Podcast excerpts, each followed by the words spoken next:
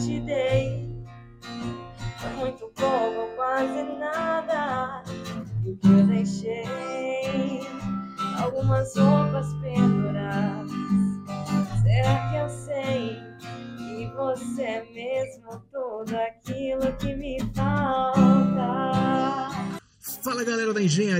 Produção, estamos aqui iniciando mais um Engenharia Podcast. Hoje a gente está no sexto episódio e a gente hoje está com uma representante de uma associação, mas eu vou falar daqui a pouco para vocês. Bom, muito prazer, eu sou o engenheiro Edson Martins, estou aqui como host apresentando este episódio, apresentando esse programa e como eu disse para você sempre, antes de tudo, antes de apresentar, vai lá, senta o dedo aqui, curte, compartilha, porque fazer esse podcast para vocês dá muito trabalho, dá muito trabalho mesmo.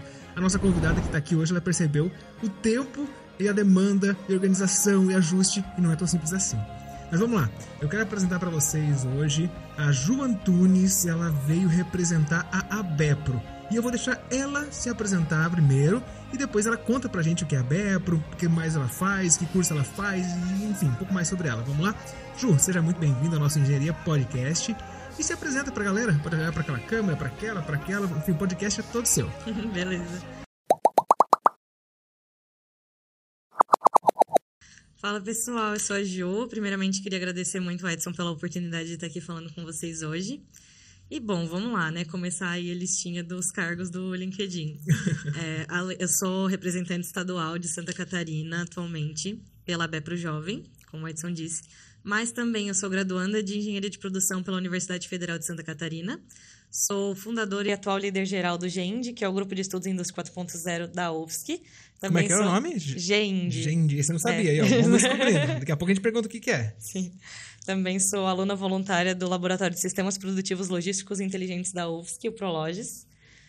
E também sou assistente de projetos na Cigam Produtiva. Acho que tá bom, né? Nossa, já deu um currículo legal e vem bem, vem bem conexão. Observem, pessoal.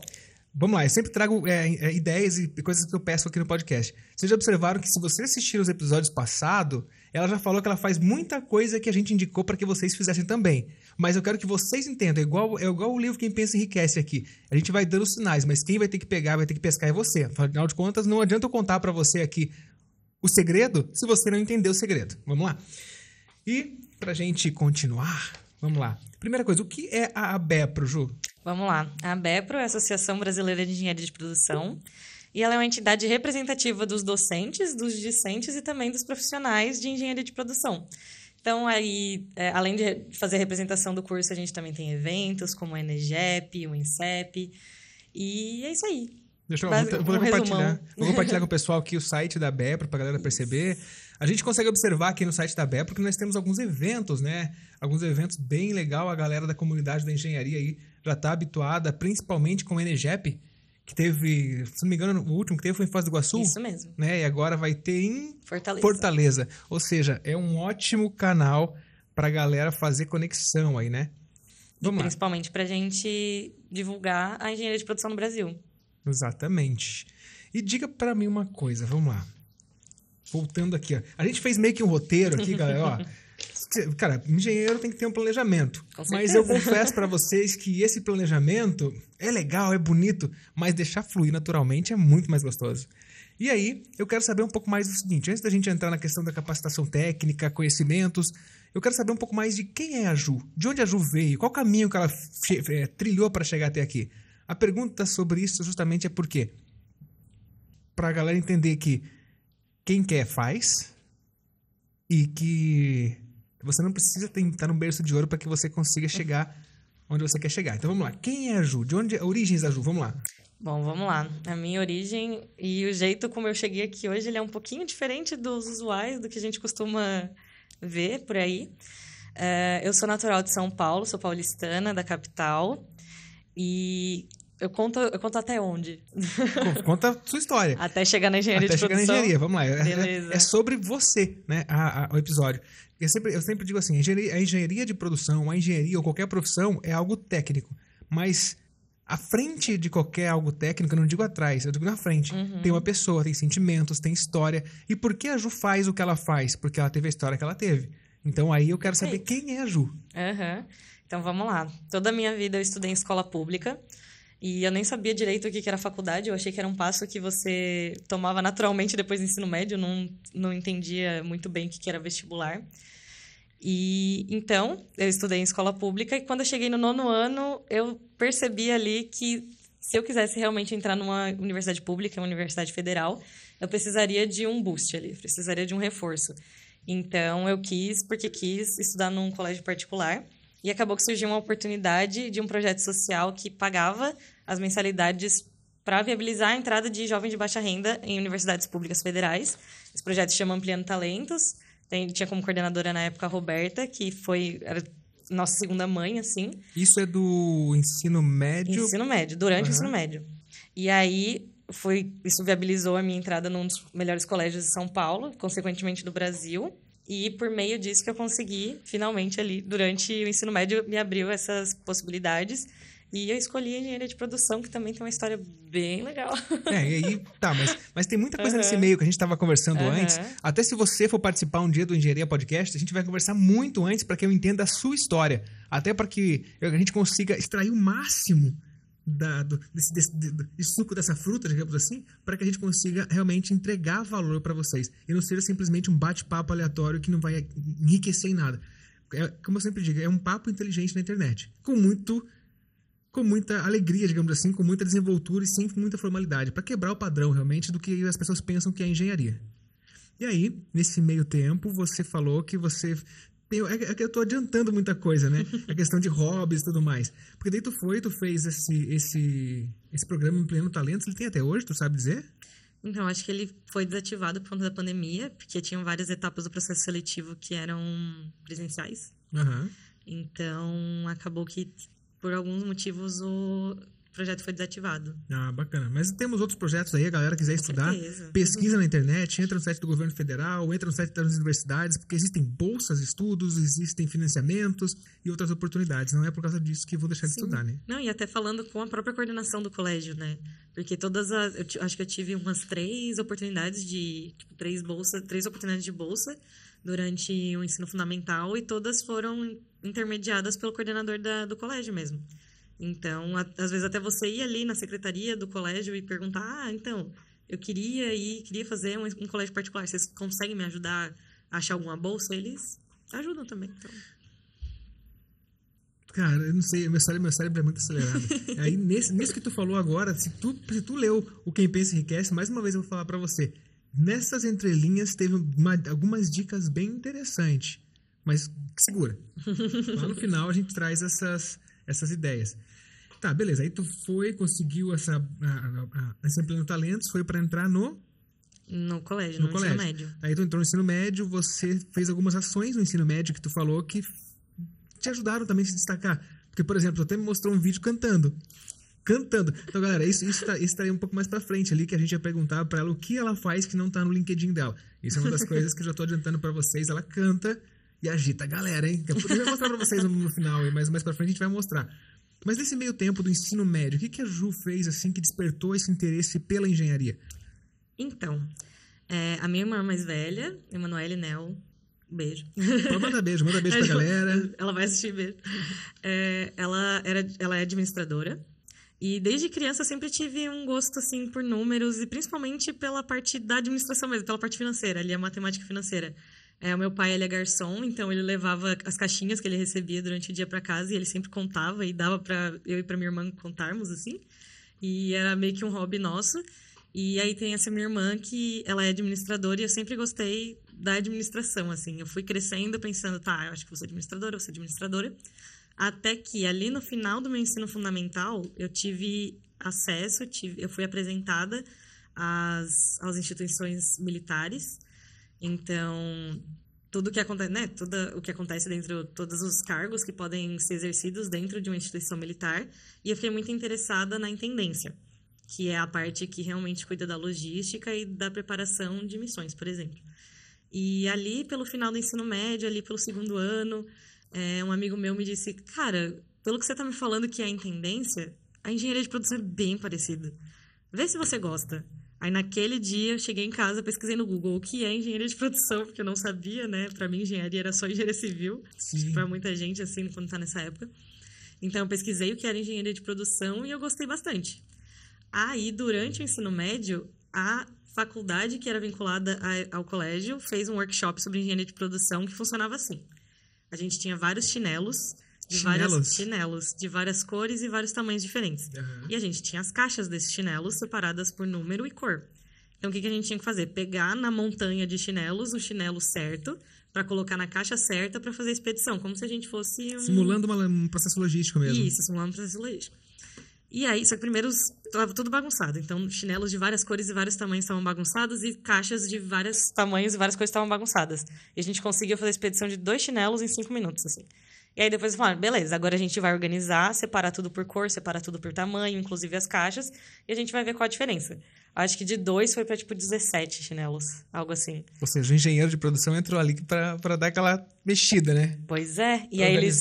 Pra fazer essa brincadeirinha, eles pediram por voluntários, né? Então, quem participou da primeira parte não participou da segunda. Só que acabou que eu participei das duas porque eu achei muito legal. Então, ali eu sentei, tipo, terminou o workshop, eu sentei na escadinha, liguei pro meu coordenador e falei, eu acho que eu sei o que eu quero fazer de faculdade, sabe? Então, foi, foi ali. Mas é muito legal essa questão de vocês. Você, é, o, o meio influencia muito no no nosso futuro, né? O meio influencia muito no nosso futuro. Ou seja, o que as pessoas dizem pra você fazer, por exemplo. é, já falei isso no outro episódio também, a indicação de fazer uma MBA em gestão de projetos quando eu terminei a faculdade. Eu falei até, inclusive, no, no episódio da- das meninas do CAEP, no final. Falei, se você vai tanto, tanto na área de logística ou qualquer outra área, se vo- você vai gerenciar um projeto de qualquer forma. Igual esse da, expedi- é da expedição. Era um projeto, tinha que organizar tudo ali, e tu vai pegar as ferramentas. Então, eu recebi esse conselho quando eu terminei a faculdade, quando eu terminei esse curso e entrei no Senai. Então, realmente, é, estar próximo de pessoas que agregam valor ou, ou têm uma visão é, positiva em relação a você é muito bom. Né? O meio realmente faz Sim. muita, muita diferença. E aí, tu falando aqui a questão da- das áreas da engenharia, eu até trouxe aqui no site da Bepro mesmo, tem, ó. Aham. Ó, dentro da, da- do site da Bepro mesmo, se você não acessou ainda, entra lá, o site é portal.abepro.org.br barra profissão. Eu vou deixar esse link na bio também, tá? Link, ó, vou até anotar aqui para deixar link da profissão na bio. E dentro da área de engenharia de produção, até pra gente, já que a gente está falando de uma associação que representa uma comunidade, que representa os professores, os alunos e os profissionais atuantes no mercado, então vale muito a pena a gente é, falar disso. Então, falar das áreas de atuação do engenheiro de produção. Então, dentro das áreas, como você consegue ver, tá aparecendo você na câmera ali, mas eu tô falando aqui, tá bom? Mas fica tranquilo. Então, dentro da nossa primeira área aqui, para o pessoal conseguir enxergar, Uhum. nós temos aqui engenharia de, engenharia de operação e processos da produção. Que a gente atua com projetos, operação, enfim, depois se vocês quiserem ler tudo certo aqui, eu vou ler só os tópicos, tá? Inclusive no canal no YouTube, se você ainda não viu lá no canal do YouTube, tem uma trilha dentro do canal do YouTube que fala exatamente de cada subtópico e cada área que o engenheiro de produção pode atuar. Então eu coloquei lá, inclusive tem logística, tem pesquisa operacional, tem área da educação, que é o que eu gosto muito de fazer, que é o que a gente está fazendo aqui, né? A área da educação, compartilhando conhecimento. Mas vamos lá. Tem, o engenheiro de produção tem, ele pode atuar na cadeia de suprimento, com pesquisa operacional, engenharia da qualidade, engenharia de produto, engenharia organizacional, é, cadê? Me perdi. Ah, engenharia, engenharia econômica, engenharia do trabalho, engenharia de sustentabilidade e educação e engenharia de produção. E aí eu te pergunto uma coisa, você gosta de problemas? Adoro. Tu falou que saiu de São Paulo, veio pra cá e realmente teve vários problemas nesse meio do caminho. E por que Santa Catarina?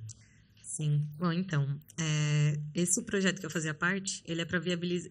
O objetivo dele maior, o valor, né, a visão, a missão, né, no caso, é viabilizar a entrada de jovens de baixa renda em universidades públicas. Aham.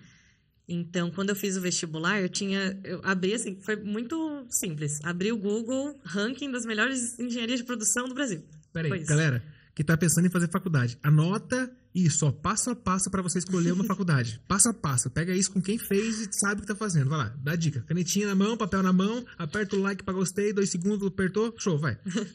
Assim, abri o Google e coloquei melhores, engenha- melhores faculdades de engenharia de produção do Brasil. Em primeiro lugar estava a USP, não passei. Mas nem foi por isso também, é por questão logística, a USP ficava bem longe da minha casa. E em segundo lugar tinha a UFSC, que é a Federal de Santa Catarina. Quando eu fiz essa escolha, a gente tinha acabado de entrar na pandemia, foi ali no começo de 2020. Eu literalmente fiquei sabendo que eu tinha passado em fevereiro de 2020 e a pandemia começou em março de 2020. Então, é, eu tinha né, essa opção. Ou eu ficava e, ten- e prestava USP de novo e ia estudar longe de casa, que era o que eu estava fazendo nos últimos três anos do ensino médio, porque eu estudava bem longe da- do colégio. Ou eu me mudava e morava bem perto da faculdade. Ou Aí- seja, mas lá na USP você não passou, até porque tem questão logística, outros fatores, como tu falou, mas a- é, foi, foi foi que nota de corte? Você fez Isso, Enem? é porque assim, eu poderia fazer cursinho pra, passar, pra tentar de novo, sabe? Aham. mas- Mas... tu fez Enem ou fez... Fez, Fiz quê? Enem, fiz Aham. Enem e FUVEST. E o que possibilitou essa entrada foi o Enem? Não, Da UFSC foi o Enem. foi o Enem. E olha, a galera da Universidade Federal de Santa Catarina, cara, é uma das melhores do Brasil, hein, cara. A galera tá de, de parabéns aí pela- pelos eventos, pelos cursos aí, conversa com o pessoal e a galera fala muito bem do É uma das curso. melhores da América E Latina. é, e é bem puxado, assim, é bem. Mas tem uma grande diferença. Né? Uma grande diferença, não, uma grande peculiaridade.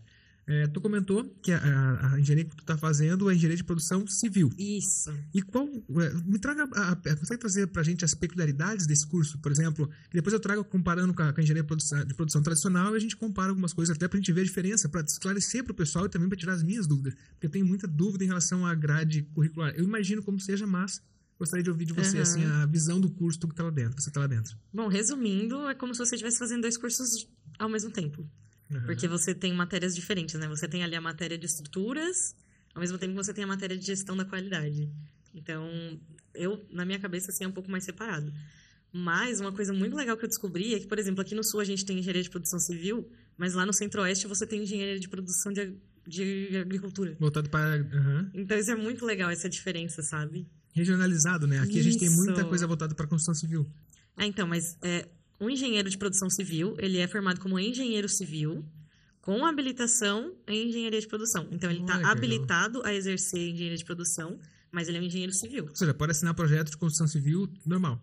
É, pode, no caso, Pode pode, assinar? assinar de engenheiro de produção, mas ele é um engenheiro civil. Ah, Não, mas ele pode assinar como engenheiro civil, Sim, obra. ele vai assinar técnico. como engenheiro civil. Olha que massa, olha só que legal. Então, galera, ó, e eu acredito, né, minha visão assim da questão da engenharia, que ele deve trazer bem essa parte de gestão, custos, qualidade, melhoria contínua. Aham. E, foi, e tem também, na engenharia de produção também tem a questão de estruturas, a gente tem, tem- temos também isso aí, mas eu imagino que ele deve ter mais matérias voltado, por exemplo, para cálculo de estrutura, algo nesse sentido. A gente tem algumas matérias de cálculo, resistência e outras coisas, Sim. mas não é tão profunda, é mais uma pincelada, digamos Aham. assim. Quer dizer, é- depende, depende, É, da- depende. depende, de- de- de- do nível de conhecimento da pessoa também. Eu, quando fui fazer, eu já tinha um pouco de conhecimento, então para mim foi uma pincelada do que é a construção civil. Então, imagino que você vindo nessa base da engenharia de produção civil é muito mais técnico, Sim. direcionada com foco em custos, Uhum. que realmente é um gargalo muito grande da construção civil que a gente tem, né? Então, por exemplo, numa construção civil, o pessoal vai fazer uma laje, por exemplo, eles usam madeira para fazer um andar. Muitas vezes eu já vi acontecer em obra não ter reaproveitamento de madeira, pegar toda aquela madeira depois que o concreto já foi curtido, descartar toda a madeira e aproveitar uma nova madeira para fazer o andar de cima. Ou seja, quanto dinheiro jogado fora. E aí Uhum. vem engenheiro de produção civil para é. pegar no pé dos caras. Ah, então, o engenheiro de produção, ele tá ali para atuar e ver os gargalos da produção, porque todos o, tu- tudo que a gente vai fazer como civil é projeto também, né? Aham. E além da civil também tem engenharia de produção elétrica e engenharia de... Quer dizer, não tem mais. Não tem É, mais. agora é só engenharia de produção mesmo. Acho que a minha turma é a penúltima. Aí teve mais uma turma depois que tinha essas, essas separações e agora não tem mais. Mas ainda tem em, outros, em outras universidades do Brasil, pelo, né? Aham. Essas E de, regiões. de toda essa. eu não perguntei uma coisa. Em que semestre você tá? Tô no sexto. Tá no sexto? Tá no sexto semestre. De tudo que você estudou, ou que você ainda vai estudar, o que que você acredita que vai ser mais difícil pra Ju? De, na, Na- a matéria aham. mesmo? Na faculdade. O que tu acha que vai ser mais difícil ou tu acha que o mais difícil já passou? Não. tem uma. Porque o mais difícil a gente vai deixando um pouquinho. Ai, eu não tô lembrando agora. É... Não, se tu lembrar o nome, não tem problema. Mexol, mecânica dos sólidos. Mecânica dos sólidos. É. Mecaflu, mecânica de fluidos, essas coisas também é bem. Mas acho que Ah, depende do professor, né? É. Também. Tipo, tem um professor que, sei lá, a matéria que eu acho mais fácil pode ser mais difícil pra alguém porque o professor é diferente. A né? dinâmica, a Então, forma de apresentar. Legal. Tá, mas aí, beleza. Falamos do, da- falamos do porquê da engenharia, o que tu fez antes da engenharia. Tu veio para Santa Catarina e como, e, e- e como você veio? Que daí, agora vem aquela pergunta aqui que tá no nosso roteiro, bem assim. As pessoas perguntam, ah, mas é fácil, né? Tu sai de São Paulo, vem para Santa Catarina, teu pai tá pagando tudo, tá pagando faculdade, pagando casa, pagando aluguel. Aí, bom, senta aí eu faço. Pá. Então conta pra gente como é que foi esse, esse lado financeiro agora, o- os perrengues, né? Prático, né? É, o lado prático do negócio. Então, foi bem capcioso. Essa é uma pergunta bem capciosa. Porque, assim, é, quando eu tava no ensino médio, eu vi o pessoal falando... Porque o, o colégio que eu tava, ele também preparava o pessoal pra ir pra fora. Então, eu só pensava, ah, quem vai estudar em outro estado é rico, ponto. Porque enfim, é muito caro você ter que fazer, você fazer uma mudança e você morar sozinho, né? Aí aconteceu uma coisa que chama pandemia. Então começou a pandemia, tudo fechou, consequentemente eu não fui para a faculdade, né? Assim, o pessoal do projeto tinha dito que ia me ajudar no começo até eu me estabelecer, mas eu também passei para o segundo semestre e então eu tinha ali um semestre para me preparar, né? Vamos lá. Então eu comecei a procurar alguma coisa para fazer para tentar juntar fundos, porque a ideia, assim, que eu, pelo menos o jeito que eu convenci a minha mãe, porque ela não queria deixar Imagina, eu vir. né? É, coitada. Eu saí de casa, pra, de lá pra cá com, Com 19. 19. É, coraçãozinho da mãe, É, ó. só que eu contei pra ela quando eu tinha 18, né? Então ela já teve que começar a se preparar a partir dali. Nossa, eu lembro até hoje do dia que eu contei pra ela e ela falou: Mas, mas você não passou em outra, você não passou numa particular. Aí que já começou a marejar. Ela tava no trabalho, né? Quando eu contei pra ela, coitada. Aí o pessoal, tipo, oh meu Deus, ela começou a chorar agora já. Ai, Como é que é o nome da sua mãe? Raquel. Dona Raquel, um abraço pra senhora aqui. Sua filha tá muito bem encaminhada, tá estudando pra caramba, tá aqui representando uma associação que tem peso no Brasil. Olha, tem orgulho dessa menina, hein? É, Um não, abraço, hoje, Dona Raquel. hoje ela sabe. Hoje ela, é tipo assim, ó. Hoje ela me diz, né? O que, que você quiser, eu apoio. Porque ela já viu que, assim, tudo que era pra dar errado deu certo. Então, Tem que. né, Se eu tô falando é porque vai dar certo. Mesmo que dê errado, a gente dá um jeito de consertar, né? E... Mas enfim, ela não tava querendo deixar eu vir, mas aí... Então assim, tecnicamente... Também não tinha como ela e o meu pai me darem muito apoio nessa questão de mudança e tal. Então ela já deixou bem claro, assim, que... Tá, beleza, você pode ir, mas a gente não vai conseguir te ajudar muito. E eu vim, assim, na ilusão de que eu ia conseguir altos auxílios e bolsas da faculdade. Eu não sabia que tinha uma coisa que chamava renda de corte também. Mas, enfim, teve a pandemia, a gente ficou ali um aninho parado, e aconteceu uma coisa bem curiosa, engraçada, dei sorte, talvez, mas a minha mãe, ela começou a trabalhar recentemente, ela tem 50 anos, começou a trabalhar ali com 40, e ela começou a trabalhar numa padaria que era perto de casa. Era só virar uma rua, assim. E aí acabou que ela virou muito amiga das donas, e ela foi trabalhar com a filha, as filhas da dona, então hoje ela trabalha na doceria e tinha, né, a padaria. Então ela, sei lá, tá- faz 11 anos que ela tá trabalhando na mesma empresa, assim. E aí aconteceu de abrir uma vaga pra ser atendente na padaria, porque as- uma das atendentes tinha ficado grávida e precisava de alguém pra cobrir o auxílio maternidade, né, o tempo lá. seis meses, geralmente, quatro meses, depende da empresa, né? Isso. E aí a minha mãe falou, ó, abriu uma vaga lá, você não quer ir? Aí eu falei, gente, eu nunca, tipo assim, nunca tinha trabalhado com público, Isso nunca... com quantos anos? Com 18. Aham. Eu já tinha, já tinha feito... É, eu fiz 18 na pandemia, né? Coisa boa. Fiz- festa, não teve, como É. os amigos. Aí eu fiz 18 em janeiro, em março, acabou. Então eu tinha 18. E aí ela falou assim: ah, abriu essa vaga, vai lá ver. E aí eu fui, só que assim, eu era um. Cara, tipo assim, eu fiz Olimpíada de Matemática no colégio. Assim, eu era o estereótipo nerd ali, né? durante- Então, não, meu Deus, nunca tinha feito atendimento ao Relacionamento com o público. público, conversar, algo. Gente, Mas você eu- se comunicava bem nessa época? Porque você se Não. comunica bem hoje. É, Você então. fala bem, você consegue es- expressar suas- os seus pensamentos. É, e então. naquela época que você estava mais voltada para a área. Pro seu, pro seu mundo, né? Fechado ali, né? Aham. Então, por conta do projeto, acho que já no processo seletivo, o projeto ele requeria que você tivesse ali uma posição de liderança e tivesse uma boa comunicação, porque eram 300 candidatos e 5 bolsas. Então, você tinha que se destacar de alguma forma, e o processo seletivo tinha dinâmica em grupo, entrevista. Então, era ou você falava e dava um jeito, ou tipo assim, ficar quietinho não, não ia funcionar, sabe? E ali eu tinha 14 anos, né, nesse processo seletivo. Então, é, dentro do projeto a gente dava palestra, a gente falava com outras escolas para tentar chamar outras pessoas. Então a gente falava nas escolas, né, pro pessoal, ah, eu sou tal pessoa, Aham. faço parte de tal projeto, para chamar o pessoal para fazer o processo seletivo também. Então, durante ali, mas eu nunca atendi alguém.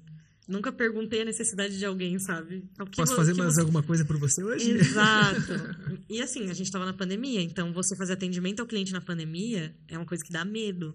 E aí E Bem tinha. no começo, foi aquele caos, ninguém sabe, vou morrer, não tomei vacina, né? Não existe vacina. Pois é, não, e era um calor. Na época do Natal tem que assar panetone, então ficava quente, você tinha que estar de máscara, o pessoal entrava sem máscara, você tinha que brigar. Nossa, foi uma viagem. Foi um treinamento Sim. emocional muito grande. Aham, então foi bem complicadinho. Assim, aí eu trabalhei lá uns meses e consegui juntar uma grana pra pelo menos fazer a minha mudança. E aí foi assim que eu vim pra cá. Só que assim, eu vim. Se eu pudesse voltar no tempo, eu acho que eu teria uma conversa comigo mesma um pouquinho, assim, tipo, ó, tem algumas variáveis que você não tá considerando nessa equação, sabe? Então, assim, eu achei que eu ia chegar, que eu já ia conseguir um emprego no dia seguinte, que eu ia conseguir um, um aluguel super barato. E não foi bem assim, né? Eu cheguei ali já. No, porque eu vim para cá em 2021. Porque eu queria chegar aqui antes da pandemia, porque como a gente não sabia quando ia acabar. E como eu sabia que todo mundo ia ter que se mudar ao mesmo tempo, para mim fazia sentido vir um pouco antes, para não ter que pegar esse boom de, né, essa escassez de todo mundo tendo que alugar alguma coisa na hora, assim, né? Que foi o que aconteceu. Então, eu antecipei isso. Então, eu me mudei um pouco mais cedo. Só que aí eu caí no velho golpe da kitnet com contrato e calção, né? Caramba! Tu pagou antes, sem conhecer a pessoa e... Sim, não, mas assim, eu morei lá, só que assim, por exemplo... Aí ele dizia que é um valor, um valor X, só que tá, era o valor X do aluguel, mais Y da taxa de lavanderia, mais Z da internet... E aí, sei lá, pra a conta de água, ela vinha 60 reais mais do que você usar.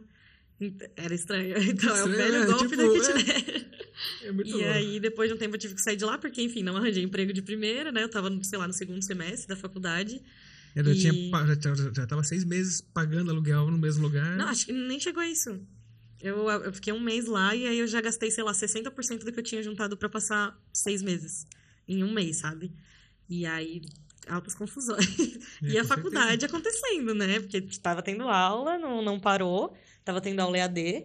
Então é, era ali, fazendo prova e procurando emprego ao mesmo tempo. E... Ou seja, é, buscando alternativas, né? Sim. E aí, nesse, nesse meio tempo que tu veio ali, tu, tu né, teve um planejamento. Olha, vou até notar que tem mais um negócio Sim, que eu notei. Planejamento. planejamento. Foi... E eu me planejei bem e ainda faltou coisa. Imagina se eu não tivesse me planejado. Faltou contingenciamento, contingente ali. É, vamos lá. Estou notando aqui no final, eu falei, cara, esses, cada episódio que eu termino, eu tô com cada coisa escrita que eu consigo fazer uma live depois lá no TikTok ou em outras redes sociais, só com os temas, só, só abordando os temas que, que, que, que, vocês falam, e chega no final, fecha, fecha um círculo, então consigo montar. Então tô, vai sair um outro, uma outra live aqui. É, aí você veio para Floripa, passou esse período, mudou de, mudou de casa, e aí você começou a trabalhar. E aí você começou a trabalhar em qual horário? Até antes de perguntar em qual horário, a, engenharia de produção civil, você comentou que ela é integral ou tem um período integral. Como é, como é que funciona o horário da grade, do curso? Como é que é a tua rotina hoje de estudante de engenharia e também como profissional, porque você também está no mercado trabalhando. Como que é a tua rotina hoje? Então, é, tem algumas... Eu consegui organizar os meus horários para conseguir trabalhar durante o dia. Mas assim, é porque quando a pessoa contrata um engenheiro, um engenheiro estudante, ele já sabe que vai exigir uma flexibilização. Então, assim, por exemplo, se você for fazer um estágio e você for um engenheiro, eles nunca vão te dizer para trabalhar das 8 às 4, sabe? Eles não vão te falar, ah, trabalha, você vai trabalhar 6 horas, você vai trabalhar das 8 às 2. Isso não. Se for uma empresa que entende como que é a, rotina né, de um engenheiro e que realmente precisa de um engenheiro, de um estudante de engenharia para aquela função, eles vão saber que vai ter dias que você vai trabalhar de manhã, vai ter dias que você vai trabalhar à tarde, vai ter dias que você vai trabalhar à noite, vai ter dias que você vai ter que trabalhar para compensar outros dias. Sim. Você vai ter visita técnica durante a graduação, você vai ter alguns eventos que você não vai deixar de ir. Então, não não tem preocupação quanto a isso. Então, sempre desde que, né, eu trabalho desde o segundo semestre e sempre, só que assim, eu digo segundo semestre desde 2021, porque na pandemia meio que foi juntando vários semestres, teve ano que a gente fez três semestres em um ano para poder juntar, né? Mas então eu trabalho desde 2021 nessa área, né, de projetos ali. E sempre fui é, casando ali os meus horários com os horários que eu tinha para trabalhar, né? Então uhum. as empresas sempre foram bem ok. Ó, pegando a questão de habilidades, eu percebi que você falou várias habilidades que você foi desenvolvendo ao longo do tempo. Eu não sei se você já parou para pensar que você tem essas habilidades naturalmente em você. Mas aqui, ó, até tem umas perguntas aqui agora, cara, as perguntas mais cabulosas. Não tô brincando, mas não, não tem pergunta, não tem pergunta cabulosa. Mas aqui, ó, por exemplo, quais foram as principais habilidades que você precisou desenvolver para se tornar o que você se tornou hoje, nesse meio desse caminho? O que, que você acha que está fazendo com que a Ju tenha é, esse destaque para assumir um, uma responsabilidade de representar a Associação Brasileira de Engenharia de Produção, a BEPRO Jovem, e no estado todo, né, não é só em Florianópolis, né? E o que, quais são as, as principais habilidades que você desenvolveu e que você acredita que ainda pode desenvolver. Mas primeiro vamos pensar no presente passado, focar no seu presente passado. Quais habilidades você desenvolveu?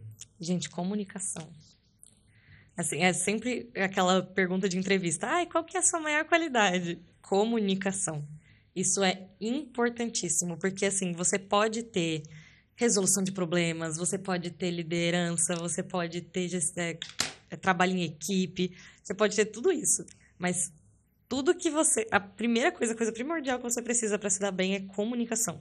Porque se alguma coisa der errado e você não conseguir resolver, porque a gente não é perfeito, né? A gente não sabe tudo. É. Então, se você não consegue resolver, você tem que ter coragem e tem que saber um jeito de se comunicar e pedir ajuda para alguém.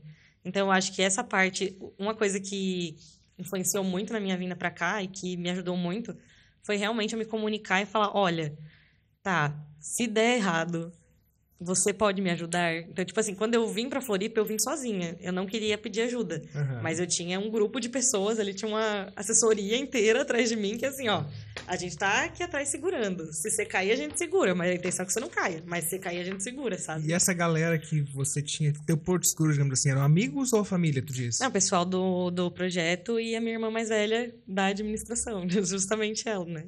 Que ela hoje é uma pessoa que é uma profissional de sucesso, né? Ela fez bastante sucesso na área dela. Inclusive, eu tô ali, tipo, se tiver um estágiozinho aí. Me chama, me chama, me chama que eu tô, tô, tô aqui, eu tô preparada. É, então, essas eram as duas pessoas, assim, que elas se colocaram à disposição pra, tipo, ó, se precisar, a gente tá aqui, sabe? Vocês pegaram aí a, a mensagem oculta? Pegaram a mensagem oculta ou não? Se não pegou, fica até o final que eu vou falar para vocês. Não, mas lá no final, só no final.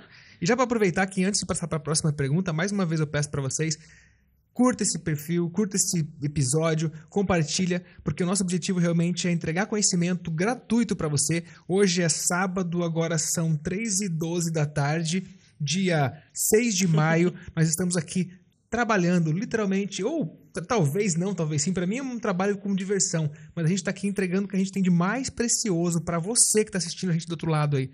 Então, quer reclamar? Escreve reclamação no comentário. Tem sugestão de melhoria? Escreve também que a gente vai, vai entender. Mas principalmente, é, assista com atenção e pegue as mensagens ocultas. Porque, como disse o Robert no episódio, que existe o inteligente e o sábio, né? O inteligente é aquele que aprende com os próprios erros. O sábio é o que aprende com os erros dos outros. Você viu que ela já deu exemplo ali de quando ela veio para São Paulo para cá, ela não pensou em alguns fatores. Ou seja, talvez você já entendeu, espero que você tenha anotado aí, né? Porque ela passou a receita de um bolo para você. Se você anotou, você vai observar que vai faltar algumas coisinhas e você consegue completar. E aí onde você vai buscar informação? Aqui, ó, tem um monte de mestre e doutor ali naquela prateleira ali, ó, você consegue ver? Ó? Qualquer biblioteca está cheia de mestres e doutores. Ou na internet, você entra aqui e pergunta. Ó. Ele vai te dar todo um passo a passo. Pegou ou não pegou? Então, beleza, vamos lá. Agora você, ó, outra, seguindo, essa, seguindo essa mesma linha, contar um, um, momento desafiador da sua, da, sua, da sua vida. Porque teve vários pequenos momentos que você falou, inclusive, por exemplo, o fato de você cantar, que a gente vai mostrar depois pra frente ali, foi um desafio. E você deu um show, literalmente deu um show. Vocês vão ver, galera. Porra, deu um show, cara. Porque por das dúvidas ela vai começar. Ah, enfim, deixa pra lá. É, mas qual foi um, um, momento de maior desafio na tua vida, assim, que você olhou pra, olhou pra algum lugar e falou, cara, eu vou, eu vou. Ou eu vou, eu vou, não tem opção. Cara, ali na transição da escola pública para a escola particular foi bem complicado. Porque eu era uma criança, né? Tinha 14 anos ali. E os meus pais, assim, eles vieram de outros estados e eles não sabiam. Tipo assim, a minha mãe, meu pai até sabia, mas a minha mãe, ela não sabia andar de ônibus e de metrô, por exemplo. E adivinha quem também não sabia? É. Eu. Não tinha um hábito, né? Sim. E assim, para fazer a prova da, da bolsa, eu não sabia andar de ônibus e eu fui sozinha. Então eu tive que aprender. Gente, São Paulo é uma cidade muito grande, é uma cidade muito perigosa, é uma cidade muito rápida. Se você não prestar atenção no que está fazendo, quando você vai ver, está do outro lado da cidade, você não sabe onde você está. Yeah. É. E assim, era uma coisa muito importante. Eu ia fazer uma prova que ia definir o meu futuro ali. E depois que eu passei em tudo, ainda teve o desafio de ir todos os dias para a escola. Porque assim, era uma coisa muito diferente. Porque no, na escola pública, quem, quem passou sabe, assim, tinha, aconteciam greves, então a gente ficava bastante sem aula, ou então o professor faltava, ou então simplesmente a, gente não, não tinha um aprofundamento, a gente não aprendia os conteúdos. E também, na, na época que eu, que eu terminei ali o ensino fundamental, por exemplo, a prova era a professora passava umas perguntas sobre um texto, e aí você respondia as perguntas e na prova ela sorteava algumas perguntas que ela já tinha pedido para responder. Uhum. E aí você respondia de acordo com o que tinha no seu caderno. Então não era um negócio de estudar e nossa, eu tenho que absorver isso daqui. Mas aí no ensino médio eu tinha prova todos os dias. Então assim, por exemplo, eu não tinha a matéria português. Eu tinha português 1, português 2, português 3 e português 4. Então acabava que no final tinha 30 matérias e cada uma tinha uma prova. Então todos os dias tinha prova. Então, assim, você do nada sair de uma escola que é perto da sua casa, que você consegue ir andando e que, sei lá, você chega em casa rápido e não tem que estudar para passar nas provas e ir bem, né? Porque eu ia muito bem. Pra do nada você ter que sair de casa quando ainda tá escuro e voltar depois que já escureceu. Com fazer 16, 17 anos? 14, 14 15, anos. 15. Você, mãe, pai, te- vendo aí o podcast, você deixaria seu filho e sua filha, ou melhor, como ficaria o seu coração se você não tivesse opção e tivesse que deixar seu filho sair sozinho de casa em São Paulo com 15, 16 anos? E, enfim, entra vários fatores da sua postura de saber se se comunicar. Inclusive, tem aquele livro que tá ali, que é o manual, o manual de persuasão do FBI, que ele fala que é, existe um negócio chamado carranca urbana, que é uma expressão que geralmente o pessoal usa nos grandes centros, que é o quê? Já que eu entrei nisso falar o que é isso, o que é? Ele fala assim, pode acontecer com você. Se você é abordado muito por pessoas na rua por pedir dinheiro, é porque você está dando sinais amistosos para a pessoa para que ela te aborde. Por mais que a pessoa nunca tenha estudado isso, mas nós somos animais, a gente percebe quando alguém está olhando para a gente que a gente pode abordar para pedir um Uhum. real, dois reais, cinco reais, ou até assaltar. E aí vai muito do seu comportamento de saber se, se comportar nesse centro urbano. Enfim, se vocês quiserem ler o livro, é o Manual Sim. de Persuasão do FBI, ele fala muito sobre isso para você evitar que as pessoas venham pedir dinheiro para você na rua. Isso é, se alguém tá pedindo dinheiro para você é porque você tá dando abertura, não é porque você tem cara de rico não. Então, Vamos para frente. Não, mas coitada da minha mãe. Tipo assim, a minha mãe, ela- gente, vou deixar claro aqui. A minha mãe, ela não tava feliz. ok? Imagina, isso que é- por, por isso, por isso que eu mudei, mudei a minha, a minha colocação. Eu falei, imagina se você ia deixar. Não, a questão não é deixar. Imagina se você não tivesse opção e tivesse Sim. que permitir. Né? Por isso que eu mudei a minha, a minha Sim. frase, porque eu sei, eu sei que, claro, se tua mãe tivesse com, com muita grana sobrando e tudo mais, ela ia te levar na escola e te buscar e não ia Ah. deixar de jeito nenhum sozinha. Né? Pois é. Ó, dona Raquel, tô defendendo a senhora, dona Raquel. Eu sei que a senhora ralou bastante aí pra, pra, pra trazer e pra criar essa menina aqui que tá trazendo um- muito conhecimento aqui pra, pra, pra galera que tá assistindo e principalmente pra mim. Aprendi muita coisa e continuo aprendendo com ela. Sim, mas tem até uma história que, assim, no primeiro evento que eu fui só os alunos ali do projeto, a gente foi pra Paulista, que ficava mais ou menos uns 15, 17 quilômetros da minha casa. E faltava um minuto pro metrô fechar. Eu e os meus amigos, a gente entrou correndo no metrô. Todo mundo passou e quando eu fui passar o meu cartão, bloqueado. Pá! Aí você imagina, faltava um minuto pra fechar. Se tu Então, não entra, sim. E assim, não era um negócio que assim, ah, tá, só compra a passagem e entra. Não foi, não era fácil assim, sabe? A gente tava falando de 2017, não era um negócio, tipo, não podia comprar cartão de crédito. Então, assim, foi não tinha um aplicativo online pra entrar pra comprar. Pois é, se eu tivesse sozinha, eu tinha me, me dado mal ali. Mas aí, sei lá, um amigo tinha dois reais, a outra menina tinha dois reais, eles juntaram, conseguiram comprar passagem e eu passei. Só que aí. Quem tem tá. amigos tem tudo, hein, ó. Mais uma vez, mais, Pois uma, é. mais um negócio aí, ó. É. E aí, o que que acontece? Depois, depois do metrô, eu ainda tinha que pegar um ônibus pra ir pra casa, né? Não era tão fácil assim. E eu falei, tá, como é que eu vou pegar o ônibus? Já tava de noite. Como é que eu vou pegar o ônibus se meu cartão, tá bloqueado? Aí, o que que aconteceu? Eu ainda tinha aqueles celularzinhos que era a tela e aquele teclado QWERTY, que é bem... Aham. Era um ovinho, assim. Você lembra desse telefone ou só a gente que é. A gente. A gente não, eu tenho 36, eu tenho 20, 21. do- 21. Então, é, é que é que a tecnologia avançou muito rápido e Muito parece que esse rápido. telefone já faz 10 anos, mas é 4 anos atrás, 3 anos atrás. Pois é. E aí eu liguei pra minha mãe e falei, tipo, mãe, não funcionou o meu cartão, o que que eu faço? Aí ela falou assim, não, tá, ó, vou falar pro seu irmão juntar umas moedas aqui em casa, aí ele pega um ônibus, vai te buscar e volta com você. E aí, e aí quando eu tava desligando, ela falou assim, tá, eu vou desligar que eu já tô começando a chorar aqui. E assim, só porque eu me perdi, nem, nem me perdi, mas imagina, cara, eu tenho uma filha de 9 anos, imagina minha filha me liga com 14. Ô pai! Nossa, velho. eu tava bem tranquila, só falei, a mãe não funcionou, o que que eu faço? Tipo, sei lá, me ajudei. Só que aí, o mais engraçado é que, beleza, eu fiquei esperando meu irmão lá sentado no chão, porque também, obviamente, meu celular ia acabar a bateria. Aí ele chegou, quando a gente foi entrar no ônibus, o cartão passou.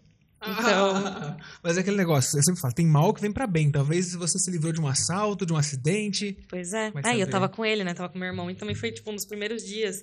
Não, até, sei lá, teve um dia que eu tava na- no colégio, meu pai me deu 20 reais e falou, volta pra casa aí, sabe? tipo, vai sozinha. É, eu, nossa, eu não fazia ideia de, do que fazer. Aí uma... Qual ônibus que eu pego, com quem eu falo. Então, tipo, eu sabia que assim, existia uma estação de metrô chamada Santana e tinha um ônibus que ia pra lá. Então eu ia pra lá e me virar de lá, sabe? Mas depois todo mundo ficou tipo, tá, mas você sabe voltar pra casa? Não.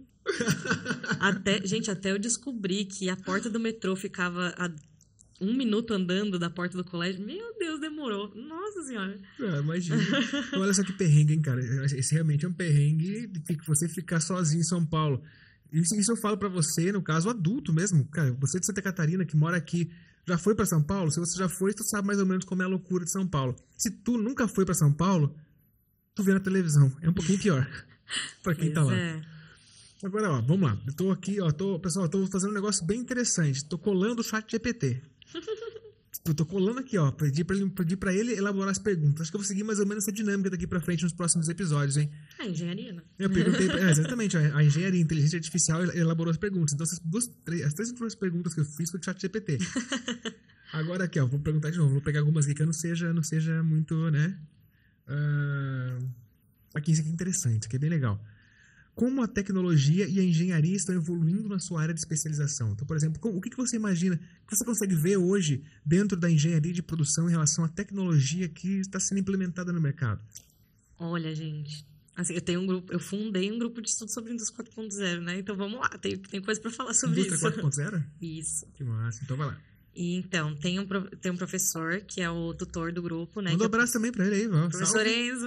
Abraço, professor Enzo. É professor, Tá, convi- é tá doutor. convidado, hein, doutor? Isso, professor Doutor Enzo, professor Enzo tá convidado aqui pro nosso Engenharia Podcast, vir contar um pouco da sua experiência e trazer muito conteúdo, contar um pouco dessas, dessas aulas aí, dos perrengues de sala de aula, que tem muita coisa aí também. E dos projetos, claro. Ele é aquele doutor chique que é tem o ING do lado, que é quando você faz doutorado na Alemanha. Aí Ó. pode colocar o ING. Ah, então Ele- da- daí, que, daí que vem teu interesse pra Alemanha, então, ou não?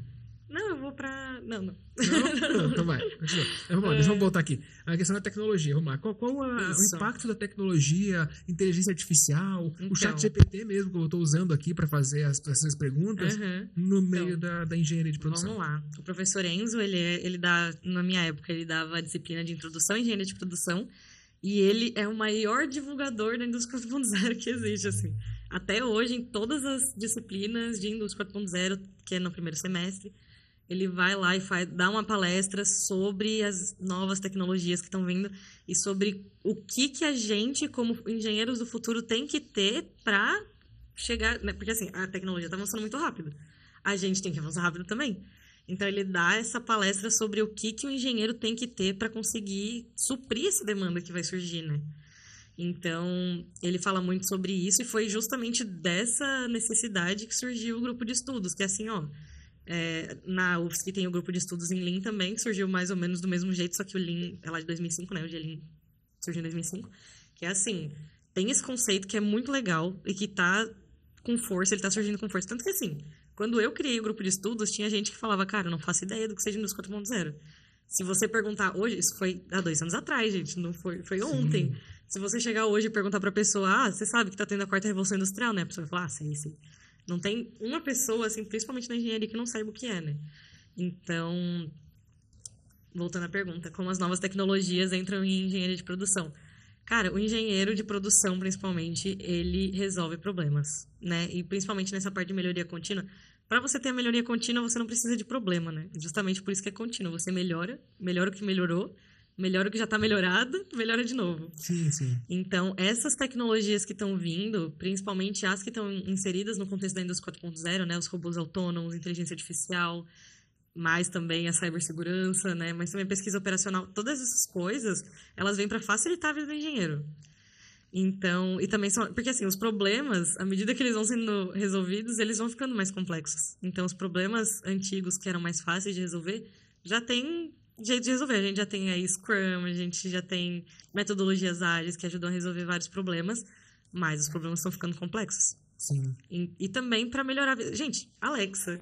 Uma Alexa melhora mil vezes a vida, assim. Só, sei lá, se eu poder ligar a luz e É, só fato de falar, né? Você, você ganha tempo, Sim, né? e o chat GPT também ajuda. Como Então- ajuda? Como ajuda? Pois é. Então ele vem para facilitar cada vez mais a vida e tirar essa tirar essa dificuldade que a gente tem da parte que é a repetição, né? Que você aprende por repetição. Então tudo que é feito por repetição, essas tecnologias vêm e ajudam a gente e a gente faz aquela parte mais complexa que é a que exige o ser humano, né? Sim. Que é aquela parte do Que é a parte de, justamente trazendo para a indústria 4.0, inclusive já se cita, já se fala muito da 5.0, né? Já tem esse, esse, esse Uhum. argumento 5.0. Que é justamente o que eu sempre falo pro pessoal do chat GPT, principalmente lá no meu perfil da agência Negócios Digitais, que a gente fala de marketing. Então a gente usa bastante o chat GPT também para criação de conteúdo. Mas a grande diferença que eu sempre digo é saber perguntar. Entendeu? É aí, é que eu digo. E ainda o pessoal também, para complementar, se na tua visão você acredita que realmente muitas é, profissões, o próprio engenheiro vai, vai acabar sendo substituído pela inteligência artificial, ou se a inteligência artificial vai, vai ser tipo um aliado, parceiro do, do, do engenheiro? O que, que tu imagina É, disso? então, não tem como substituir engenheiro, tá? Assim, depois de, né, dois anos estudando, não tem como, porque existem coisas que a, a máquina, por mais que você ensine, a máquina não consegue reproduzir. Então, o engenheiro, a pessoa engenheira, ela tem um discernimento e uma experiência para lidar com certas situações que é impossível você ensinar para uma máquina. Até, sei lá, aconteceu alguma coisa aqui a gente tem que tomar uma decisão agora. A máquina não tem nenhum histórico disso. O que a gente vai fazer? Você tem que chamar uma pessoa que saiba. Sim. Você tem que chamar um conselheiro.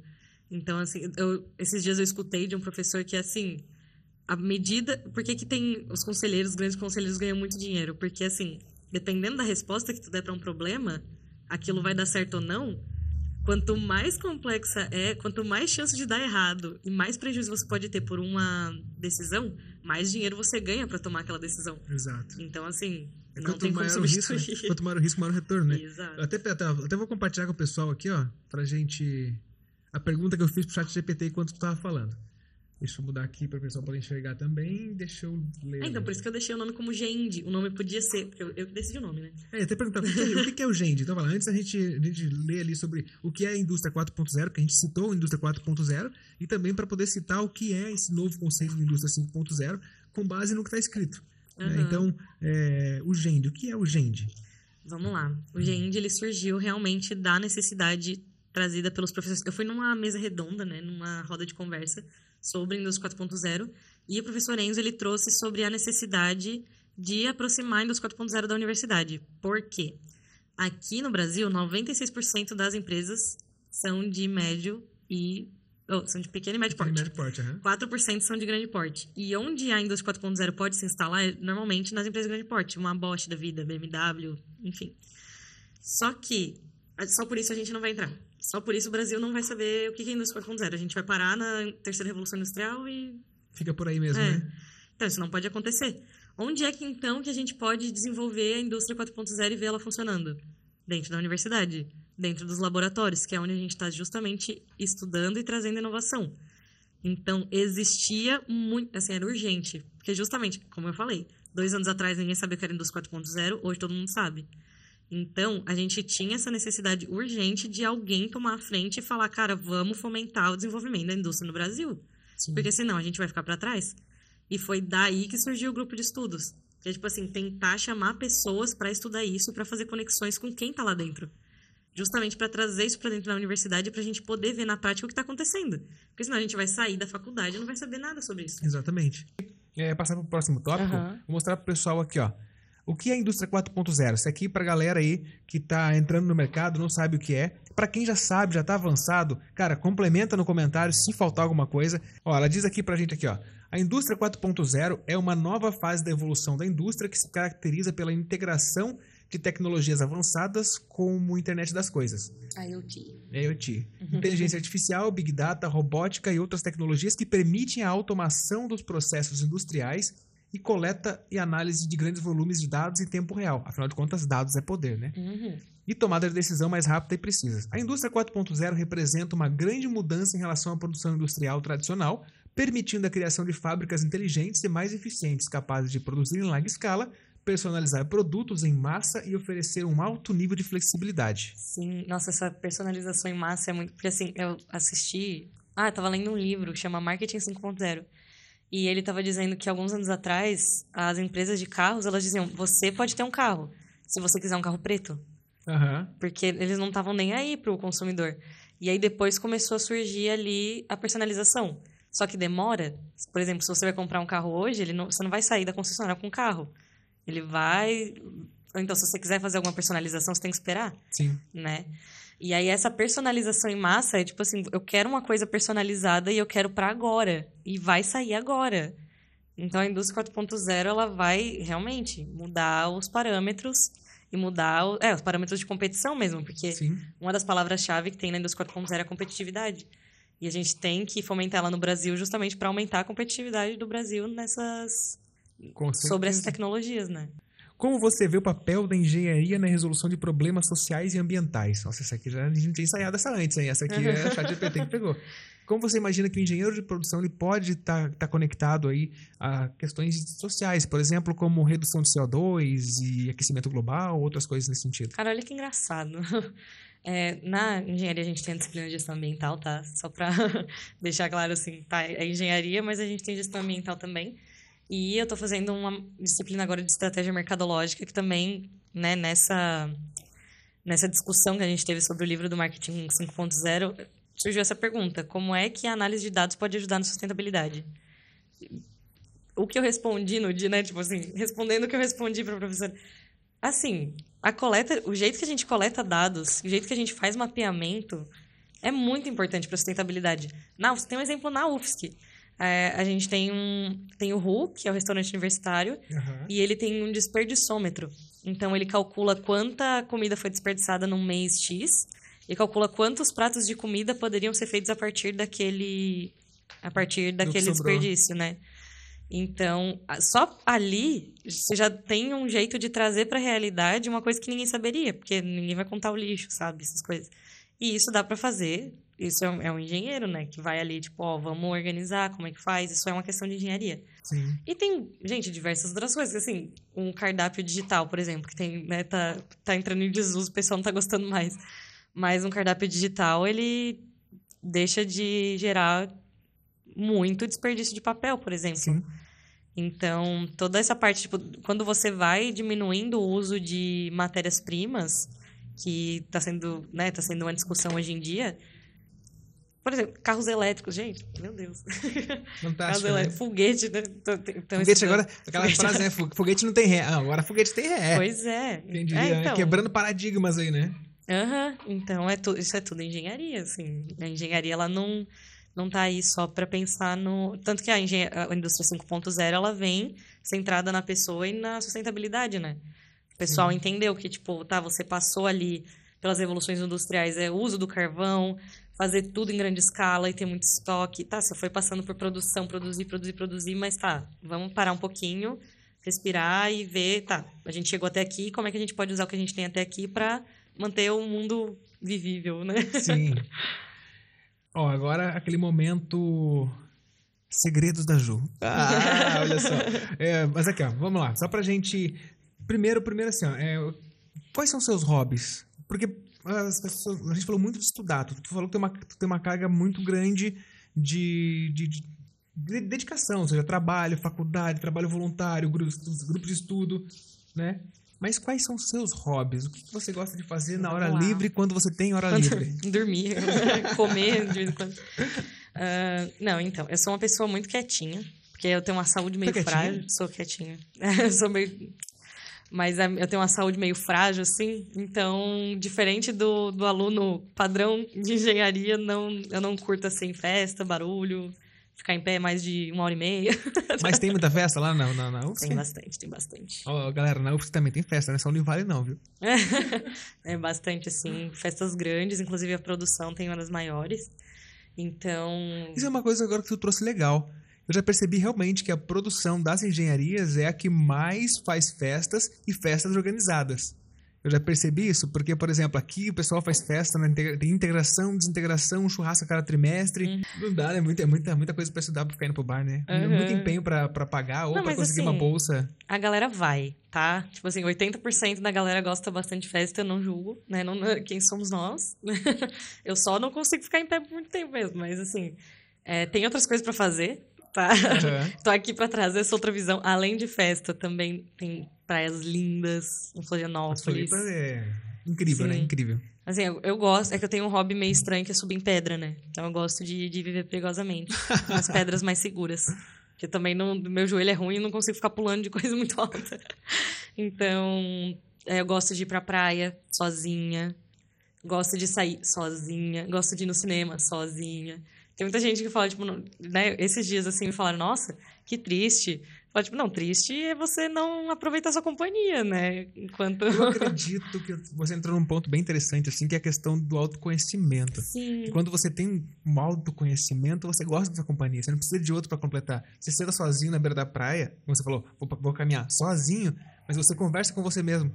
Não sei se você faz isso, mas Nossa. eu, eu converso muito comigo, mas não, não de falar. Eu fico pensando, mesmo se tivesse, tipo, é, o, o meu hemisfério esquerdo do cérebro falando com o lado direito. Tipo, daí, cara, vamos fazer bagunça? O direito. Não, não, não, pera lá, porque não sei o que, vamos segurar.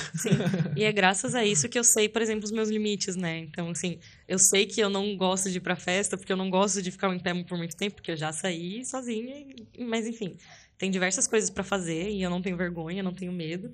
E quando eu tô sozinha também fico mais aventureira, eu não sei. Assim, gente, autoconhecimento é tudo, tá? Com certeza, com certeza, com certeza. Mas enfim, tem bastante coisa pra fazer. Também gosto de assistir um filminho ali, mas também, assim, esses dias a minha amiga, que eu divido casa com mais outras três meninas, ela chegou em mim e falou assim: Vamos assistir o pôr do sol em Santo Antônio de Lisboa, que é uma cidadezinha lá que tem um pôr do sol lindo em Florianópolis. Vamos!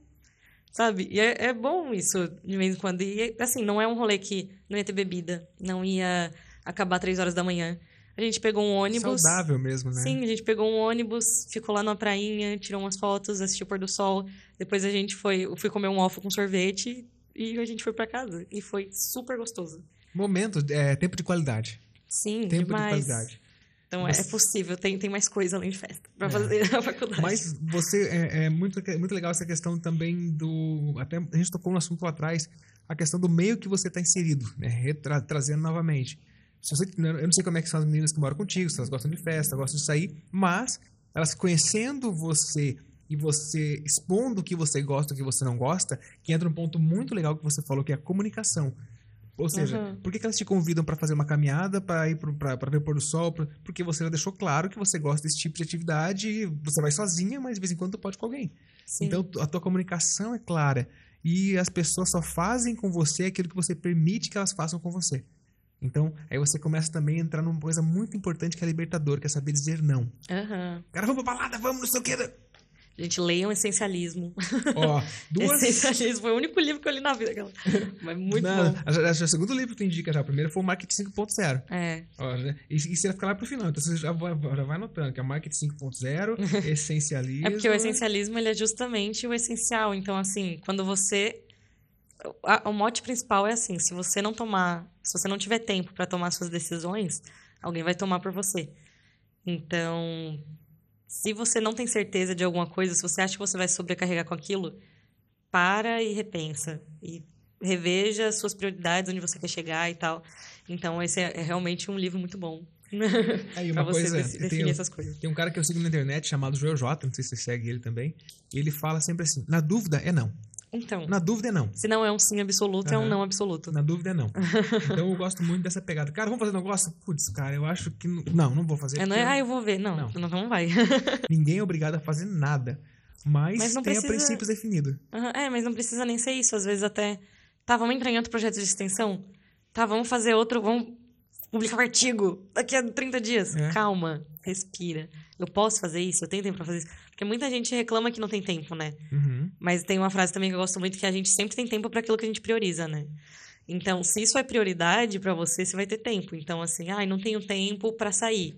Tá, mas se você fizer disso uma prioridade e tirar um tempo, Uhum. colocar na agenda do Google mesmo, aplicativo, Sim. essa hora aqui eu vou sair, vou olhar pro teto e não vou fazer nada. Eu vou só ficar respirando do lado de fora da minha casa. Você vai ter tempo para fazer isso, porque você se planejou para isso, sabe? Então, não precisa nem ser é, comportamentos de grupo, né? Mas até trabalho demais, Sim. né? Que aconteceu comigo, né? Tipo, chegou um momento Isso que eu ia perguntar pra você agora, se você já passou por isso de estar sobrecarregado e sentir que você estava improdutiva. Não, Pegando. claro, claro. Com certeza, E sim. ia te perguntar também outro, outro ponto, é, é, completando isso, de ferramentas. Tu já falou, ah, eu uso o Google, tu usa o Google Agenda, usa? Usa o Google Agenda para poder organizar a sua agenda ali. Tu usa mais alguma ferramenta de, de gestão, por exemplo, como é, To-Do List ou It, Monday.com, alguma coisa, Trello, alguma coisa nesse É, sentido? então no trabalho eu uso bastante o Trello. Porque realmente tem coisas assim que. Gente, só de você ter ali. não- É porque eu sou muito boa em procurar informação. Então eu. Só que assim. É, o Google Agenda é o que, mais, que eu tô mais usando, assim. Porque aí eu coloco aquele negócio assim.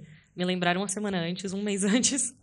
Porque aí fica certinho na minha cabeça. Tipo, eu consigo me organizar. Sim. Porque senão eu, eu esqueço fácil, assim, porque é muita coisa. Por exemplo, vou dar um exemplo real. Hoje eu vim pra cá e eu tinha comprado o ingresso pra assistir um show do Queen at Stadium. É, E eu ela esqueci. falou aqui, ela falou, cara, vamos, vamos, vamos acelerar que eu quero ir Pois pro é. show. Não, então, eu esqueci. E eu falei assim, não, porque eu tava doente, né? E eu falei assim, não, ó, dia 6 eu vou estar melhor. Só que eu esqueci que eu tinha isso. Então aí começou a tocar lá no, no, no Google Agenda. Não, esses dias eu tinha um show pra ir também de, de um comediante. E eu fiquei sabendo que ele existia 30 minutos antes. Do, o comediante ou o quê? O show. Aham. Eu já tinha comprado ingresso, já tava tudo certo. Então, assim, eu tinha, tive 30 minutos pra me arrumar e ir. Mas, assim, se não tivesse aquele aviso no. Google Agenda, eu não tinha lembrado. Eu tinha passado reto. Então, é, é necessário. É É necessário. necessário, é necessário. Porque, assim, gente tem aquele negócio do, da dopamina instantânea, né? Que a gente tem um problema aí com o TikTok, por exemplo. Mas eu coloco todas as datas de entregas que eu tenho que fazer no semestre. E a cada entrega eu vou lá e pinto de verde. Cara, isso dá uma satisfação cerebral tão boa. Aquela sensação de, de, de, de, missão cumprida, né? Sim, e às vezes é só uma entregazinha, tipo, ah, tinha que entregar um, um seminário, não, né? Seminário é grande até. Mas, ah, tinha que entregar um relatório. Você vai lá e pinta de verde. Nossa, quando você chega no final do semestre e aquilo tudo tá verdinho, meu Deus. É bem, bem legal essa questão de você é, trazer a sensação de prazer. Se você gosta disso, tu vai gostar muito do aplicativo To-Do List. Porque quando tu faz a lista, a hora que tu aperta no, no sinalzinho, ele faz tipo um brim, faz um barulhinho, tipo, você fala, nossa, consegui. É eu gosto legal. de riscar o papel. É muito, Quando muito eu pego gostoso. aqui, eu faço... E eu passo rapidinho, então a linha fica bem retinha, assim, ó. Nossa, Ah, imagino delícia. só, imagino. Aquele ponto importante agora. É, tu falou de, de hobby, lazer e tudo mais. Aham. Eu falei no começo também, a gente não mostrou ainda. Aque- Aquela, aquela apresentação que você fez. Olha, deixa eu procurar você no Instagram aqui. Vamos lá. Deus. Posso, posso, po- podemos, você pode falar teu Instagram pra galera ou melhor Aham, não? não, tem problema. Pergunto porque vai É que... aberto, pode seguir, não tem problema. Pergunto porque talvez né, não queira ser seguida ou... Enfim, mas a gente vai pesquisar aqui agora. Aqui. Vamos ver, Deixa eu voltar aqui. Vamos lá. Deixa eu voltar. Tá aqui. Vamos lá. Qual que é o seu Instagram? É ju.afb, B de bola. ju.afb de bola. Isso? Isso. Bem simples, bem curtinho. Fácil, fácil mesmo. É o primeiro post lá embaixo. Vamos lá pra baixo. Ainda não coloquei pra galera ver ainda aqui. Esse daqui eu, sou eu no dia da apresentação. deixa eu mudar aqui pro pessoal ver. O pessoal não tá vendo ainda. Tá, Ah, tá tá. te vendo aqui. Peraí. Deixa eu... Transição. Agora tá aparecendo, a sua- tá aparecendo a tela do- da televisão. Vamos ver se É, sai tipo, o aqui som. sou eu no dia, que foi, isso aqui foi a foto de um professor, e aqui sou eu na, no palco mesmo. Vamos ver se vai sair o som. Eu não baixei o som da televisão. Vamos ver se vai sair legal. Tá sem som. Galera, olha isso.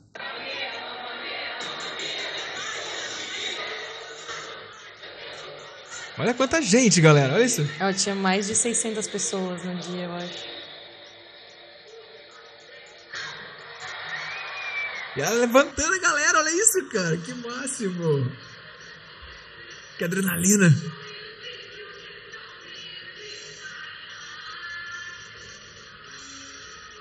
Bem rock and roll.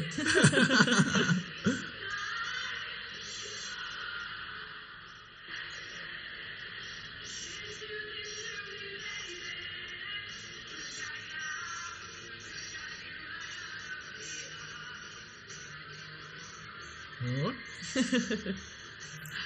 Cadê, cadê a outra foto que tu falou? Essa aqui foi no dia da apresentação? Não, isso daí foi no- na minha formatura. Opa. Ah, Essa é a dona Raquel? Não, essa Não. aqui é a Roberta, Olha, ela é a coordenadora que do a dona Raquel. projeto. Já vou dar um abraço pra dona Raquel aí. Essa é a coordenadora do projeto social, Um abraço, dona é Roberta? Roberta. Um abraço, Roberta. Opa, Aí, aqui, ó. é- isso. Olha só.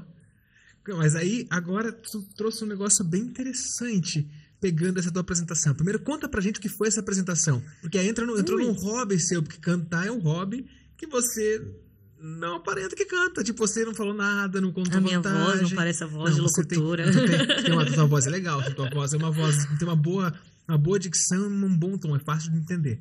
Aham. Fala mais devagar do que eu. Não, então, né? Tem, é, é muito engraçado o que aconteceu antes dessa apresentação e o que aconteceu depois. Porque, assim, eu sempre fui aquela que sentava na primeira fileira da, da sala. Então, todos os professores me conheciam, fazia brincadeira, os professores olhavam para mim durante a aula para ver né, se estava prestando atenção, interagia e tal. Então, os professores já me conheciam, né? E, e o que, que é esse evento, né? Esse evento era uma gincana, é, promovida pelo colégio. É tipo uma- um show de talentos. Então, tinha várias categorias, tinha ah, música brasileira, música internacional, música instrumental. Então, tinha as categorias e era uma... A gente chama gincana porque era o primeiro ano versus o segundo ano versus o terceiro. Então, todas as categorias, primeiro se apresentava o primeiro ano, depois o segundo, depois o terceiro. Cada um tinha suas cores, eu era do segundo ano, por isso tá tudo azul. E o segundo ano era azul, o primeiro era amarelo e o terceiro era vermelho, né? E aí eu tava toda Você de já, azul. já tava com o pé na engenharia e nem sabia, né? É. e aí, o que que acontece? Tem as audições, né? Que muita gente quer se apresentar, mas só pode ir um para cada categoria, né? Então tinha as audi- as audições que eram feitas no auditório da escola e eram duas gincanas por ano. Essa daí é do final do ano, que sempre era feita na Audio Club, que é uma casa de show lá em São Paulo. Audio Club. Só- Só pra galera, eu, eu não conhecia a casa, mas ela falou que era uma casa grande e muito bem conceituada. Sim. Ou seja, não era. Por isso que tinha praticamente 600 pessoas ali. Não era uma apresentação que tu faz ali pra galera da turma só. Cara, tava a escola inteira ou tinha gente, eh, outras escolas também? Na escola, só, só aquele colégio. Nossa, era grande o colégio, bem grande. Aham. Não, só no terceiro ano tinha 600 pessoas, né? Caramba. É, então, era uma, é uma casa de show bem. Assim, a Anitta já tocou lá, João, enfim, Ou seja, nomes, tu já, nomes tu já cantou num palco que grandes também já cantaram. Que massa. Sim, é, lá no camarim, inclusive, tem o quadro, né, do, do, do pessoal que já tocou lá assinado. Então dá pra você ver todas as pessoas que já tocaram Tu lá. assinou então- também? Tinha que ter assinado. É.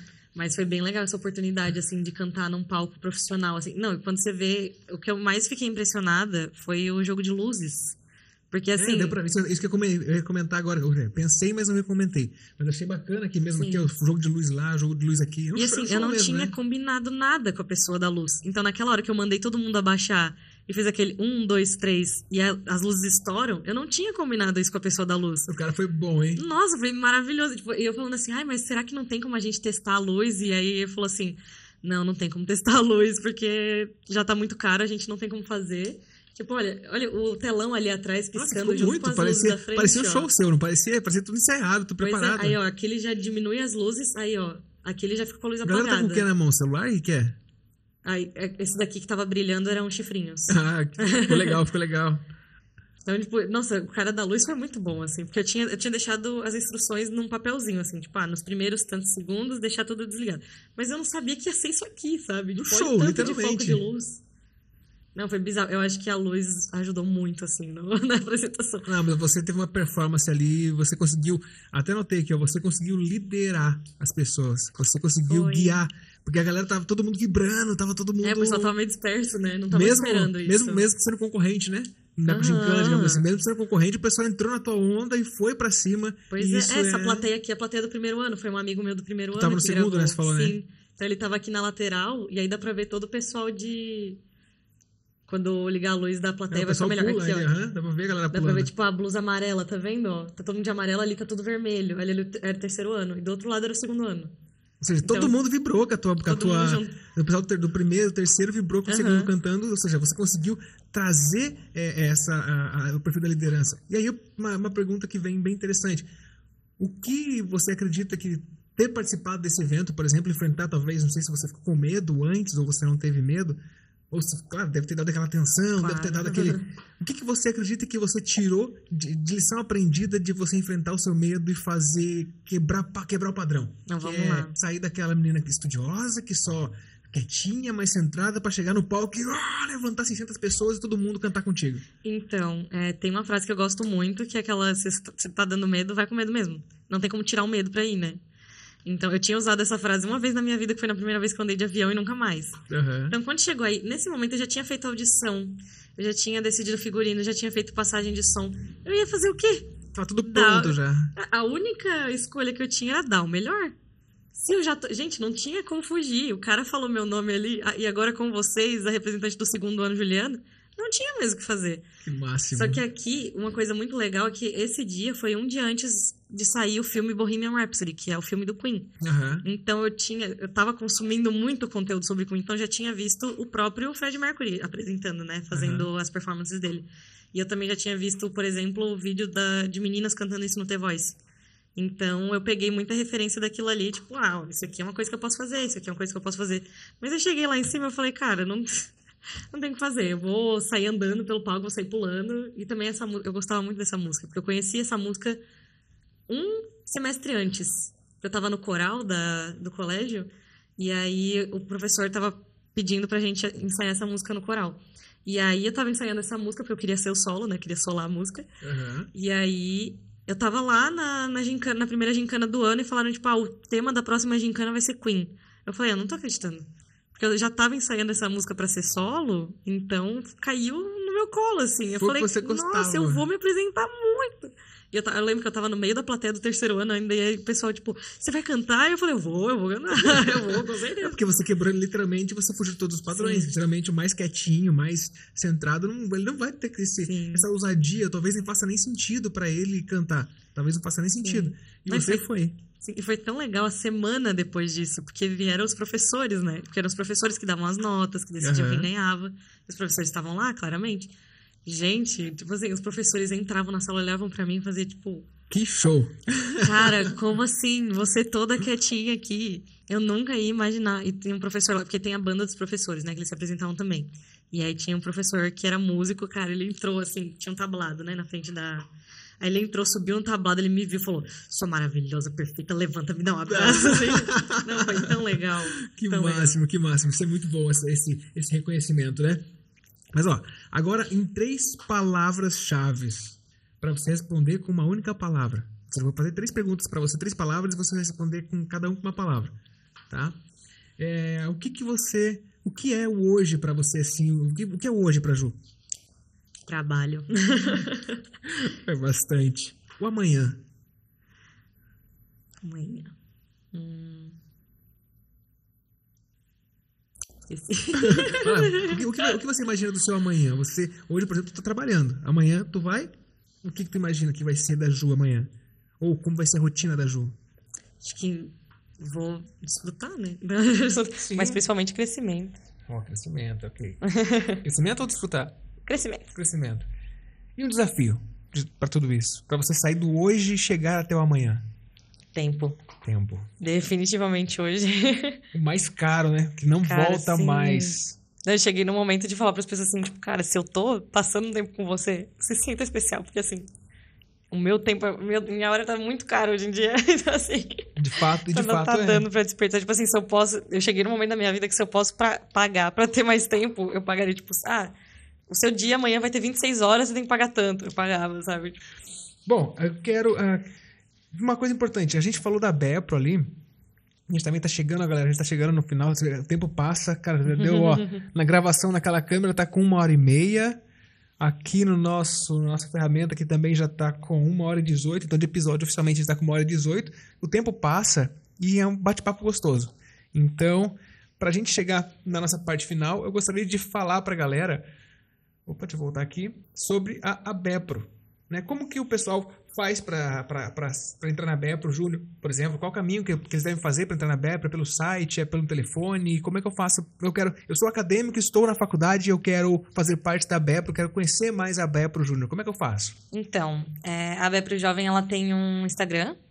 Se não me engano, é abepro.jovem. Pera lá, deixa eu procurar. vamos ver, vamos ver. Deixa eu procurar, vou procurar.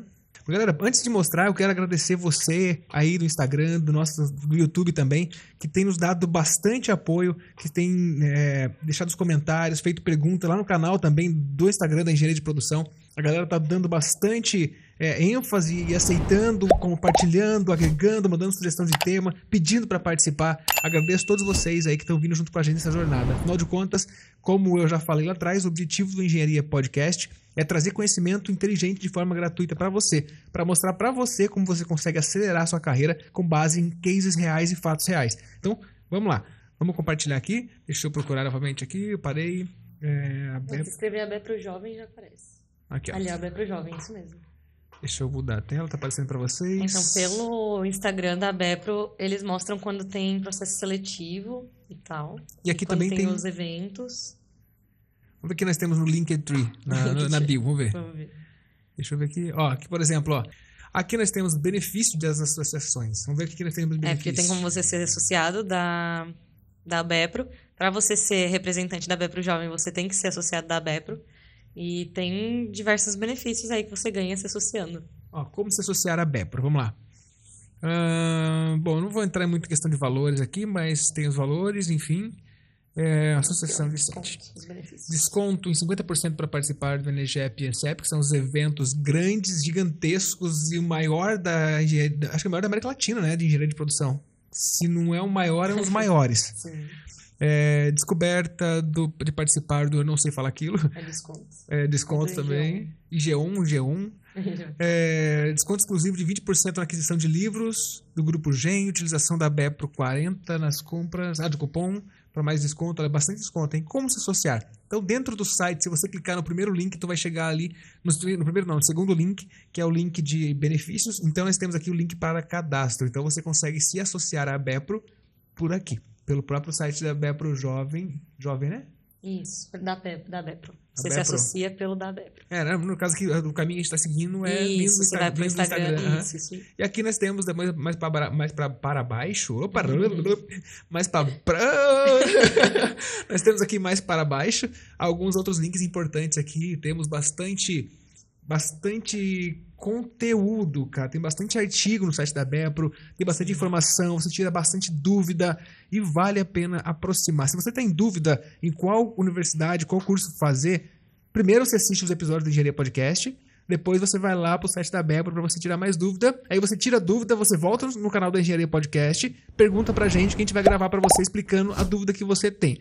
Não tenho todas as respostas, não sou dono da, da verdade, mas eu trago pessoas que Sim. têm conhecimento para poder esclarecer. Como dizia R. Ford, eu não preciso saber tudo, eu só tenho que ter um botão que a pessoa correta vai vir resolver o problema. Ou seja, estão convidados especialistas para responder as perguntas da comunidade. Afinal de contas, eu só sou o meio de campo aqui, o facilitador, o host, né? o, o que fala e escuta, e o que aprende.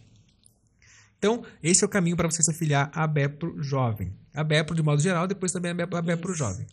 E aí os editais de representantes, eles saem todo ano. E é um representante por estado.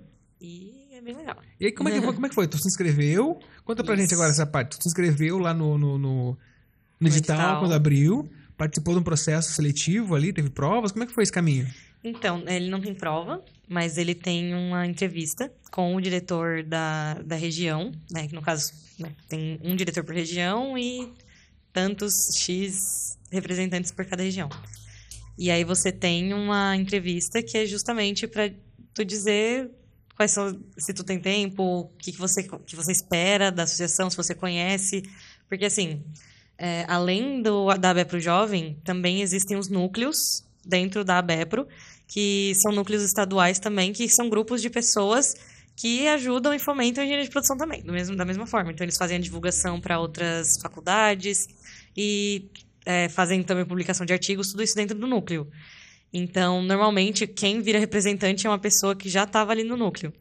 Então, é, é uma pessoa que já conhece, né, do, dos eventos, mas também, no meu caso, não conhecia nada dos eventos, mas é, é uma entrevista para entender mesmo a intenção, né? Então, tem essa entrevista aí, depois vem um e-mail bonitinho falando que você passou. Pô, legal. É super legal. Mas interessante que você traz no teu DNA essa questão de estar próximo de pessoas que possam te influenciar positivamente. Isso é muito bom, né? Ter essa essa essa visão. E onde você busca essas informações? Por exemplo, quando você entrou na Universidade de Engenharia, eu não sei como que é a presença da BEPRO dentro da UFSC. Aqui em Santa Catarina, por exemplo, na Univale, de modo geral, não, é, não tem uma presença muito forte. O pessoal até meio que desconhece um pouco, não, né, tem um pouco de conhecimento. Não só a ABEPRO, na ABEPRO Júnior, a ABEPRO Jovem, quanto o CREA Júnior. As duas, os dois, as duas associações ou as duas, as duas frentes, digamos assim, não tem uma presença tão forte. Né? Talvez ali falta um pouco mais dessa clareza de comunicação. Mas eu digo para você, melhor, eu digo não, você vai dizer, vale a pena traba trabalhar voluntariamente para algum tipo, a BEPRO mesmo ou outras eh, grupo de estudo como você desenvolveu? O porquê vale a pena, né, na tua visão, que você te motiva a fazer essa essa ação porque você está dedicando mais tempo né? Muita gente talvez falaria que estaria tirando você do seu foco, porque você tem que estudar, a tua obrigação é passar na faculdade e não ficar fazendo trabalho voluntário. Mas nas- no seu ponto de vista, até para a gente trazer para essa galera jovem que está vendo aí, e não só para os jovens, mas para os mais velhos também, o porquê é importante você doar o seu tempo sem pensar em ganhar dinheiro em troca. Com certeza. É, gente, tem uma coisa muito importante dentro da faculdade, porque assim, você vai passar anos dentro da faculdade. E vai ter matéria chata, vai ter que dormir tarde, etc. Então tem uma coisa muito importante que você precisa ter para se manter na faculdade, que é o propósito. Se você não tem propósito, a, a tarefa mais legal fica super chata E se você tem um propósito, a tarefa mais chata fica legal. Então, muito do que eu escutei durante a minha jornada é que esses grupos extra, eles te ajudam a focar e se manter dentro da faculdade te dá outras perspectivas. Então, assim, é, você tá lá dentro da faculdade, você tá vendo ali as matérias e, sei lá, como fazer simulação, mas você não sabe como você pode usar isso daí na prática. E como que isso pode te ajudar na vida. E além disso também, tá? Você está aprendendo as hard skills ali na faculdade, está aprendendo como usar softwares. Mas você não está aprendendo, por exemplo, como você vai passar na entrevista de emprego, como você vai trabalhar em equipe, como você vai resolver um problema, como você vai lidar com a falta de alguma coisa dentro da sua equipe. E isso não tem, assim, a gente tem, né, um problema muito grande que aparece no LinkedIn até, que é a exigência de experiência sem ter experiência. Então, essas atividades extras são um jeito muito bom de você adquirir experiência sem ter que entrar no mercado de trabalho, por exemplo. E são atividades que às vezes não tomam muito, não tomam tanto do seu tempo, e, mas elas têm um propósito muito bom, sabe? Então você tendo esse propósito e você estando dentro desse grupo, você enxerga muito mais sentido no que você está fazendo dentro da faculdade. Deixa de ser só, putz, eu tenho que fazer prova e eu tenho que estudar para passar nisso daqui. E começa a ser um propósito, você entra num movimento, você entra numa associação. Então você começa a fazer parte de alguma coisa que é muito maior do que passar numa prova isso deixa de ser aquela prioridade, aquilo que vai tirar seu sono, sabe? E também o, a recompensa que vem com isso. Sim. E você aprende a trabalhar, você aprende a fazer parte do mercado de trabalho sem realmente fazer. Então, assim, dentro de, por exemplo, aqui, a gente tem uma pessoa que está fazendo marketing, mas ela não é. Ela não está fazendo faculdade de marketing, ela está fazendo engenharia de produção. Mas ela já está se especializando em alguma coisa e já vai ter um diferencial que outros engenheiros que não fizeram nenhuma atividade extracurricular não vão ter. Exato, exato, exato. E aí, eu tava ouvindo um podcast esses dias atrás, não lembro qual era o podcast, se eu lembrasse eu falaria, que ele dizia bem assim essa questão do propósito. Qualquer pessoa na vida, quando tem um propósito, um objetivo definido, ela tem nove vezes mais chance de sucesso do que quem não tem um objetivo definido. Pois é. E também tem sempre lembrar, né, que é possível conciliar as duas coisas. Né? Não é tipo, ah, como é que eu vou fazer trabalho voluntário se eu tenho que trabalhar, tá? Eu trabalhei, no primeiro semestre eu ainda trabalhava na padaria, né? Mas a partir do, do segundo semestre eu comecei a trabalhar, fazer estágio em inteligência de negócios e sempre conciliei as duas coisas. É trabalho, estudo e trabalho voluntário, então é possível. É possível, é possível, é possível. E você, você também já falou que você tem isso enraizado em você, que é a questão de se ninguém fizer, se você não fizer por mim, ninguém vai fazer por mim né? E eu gostaria que você deixasse uma mensagem. A gente está aí, né, mais ou menos. Como eu falei, se deixar, a gente vai conversar aqui o um tempão. A gente está chegando mais ou menos uma hora para não ficar muito, com, muito longo esse, esse, esse episódio. Eu gostaria que você deixasse uma mensagem para a galera que está assistindo. Algo que eu quero deixar, que eu, se eu puder, eu, eu deixo claro para todas as pessoas é, cara, acredite em si mesmo, né? Tipo, não é papo de coach. É assim, é, muito tempo atrás, eu, eu, gosto muito de escutar podcast e eu ficava me imaginando sentada numa mesa com um fone, falando num microfone, mas quando que isso ia acontecer, né? Ah, não sou uma pessoa tão interessante assim, quem que querer me ouvir não sou famosa. Então, cara, é bom, assim, acredite e vá atrás, assim. E se não, se tiver difícil, peça ajuda. Eu acho que isso é o mais, mais importante que eu aprendi na minha caminhada, assim, porque eu não gostava de pedir ajuda. Mas tem gente que tá no mundo para ajudar. Tem gente que vai ficar feliz de te ajudar. Então não sofra sozinho. Peça ajuda e se comunique. Então, assim, comunicação, gente. Comunicação é a chave. Se comunique, que vai dar tudo certo. show, show, show.